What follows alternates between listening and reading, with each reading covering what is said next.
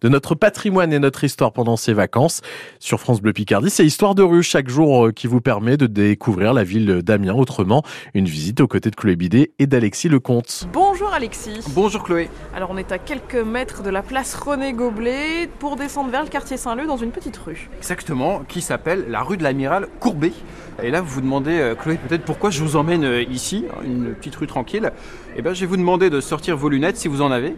Non Parce qu'on va observer des traces intrigantes qui datent du 18e siècle hein, et qui attestent du passé militaire de la ville. Ah carrément, comment ça se traduit alors dans cette rue? Eh bien, en fait, on va avoir des numéros gravés hein, sur certaines façades euh, des maisons qui n'ont pas été détruites évidemment lors du grand incendie de 1940, hein, qui a fait disparaître, je le rappelle, 70% du patrimoine amiénois.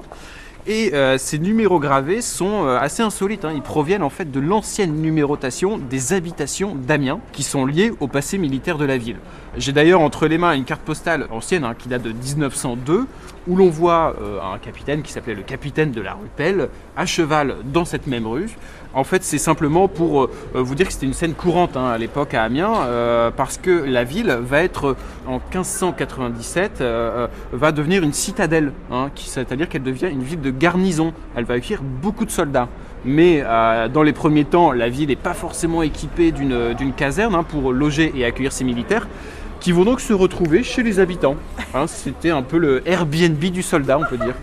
C'est pour les repérer du coup là les numéros gravés Comment ça s'est Alors, Comment ils ont organisé ça Exactement, en fait on a euh, gravé euh, les façades euh, de- qui accueillaient des soldats pour mieux organiser leur répartition.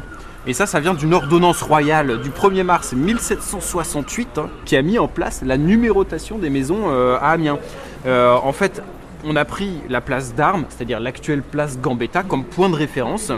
Et c'est à partir de cette place qu'on va décider en spirale de numéroter les maisons qui accueillent les soldats de 1 à 5402.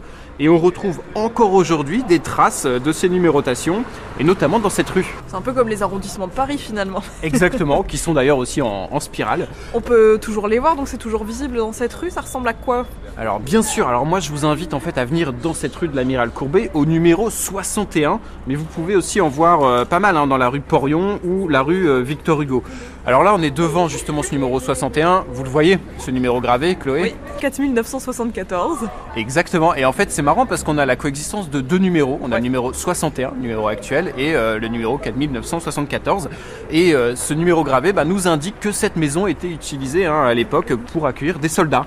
Hein, voilà, et donc on a dans euh, plusieurs rues d'Amiens ce type de configuration avec deux numéros, hein, puisqu'en en 1804 on va instaurer le système de numérotation classique qu'on connaît aujourd'hui. On va donc abandonner euh, ce système de numéros gravés, mais on les a laissés sur certaines façades et c'est assez insolite finalement à voir. Pas sûr qu'en envoyant un courrier avec la poste avec l'ancien numéro ça fonctionne. Ah, je mais suis on peut tenter. Merci Alexis. Merci Chloé. Et pour voir les militaires présents dans cette rue de l'Amiral Courbet à Amiens, rendez-vous sur francebleu.fr.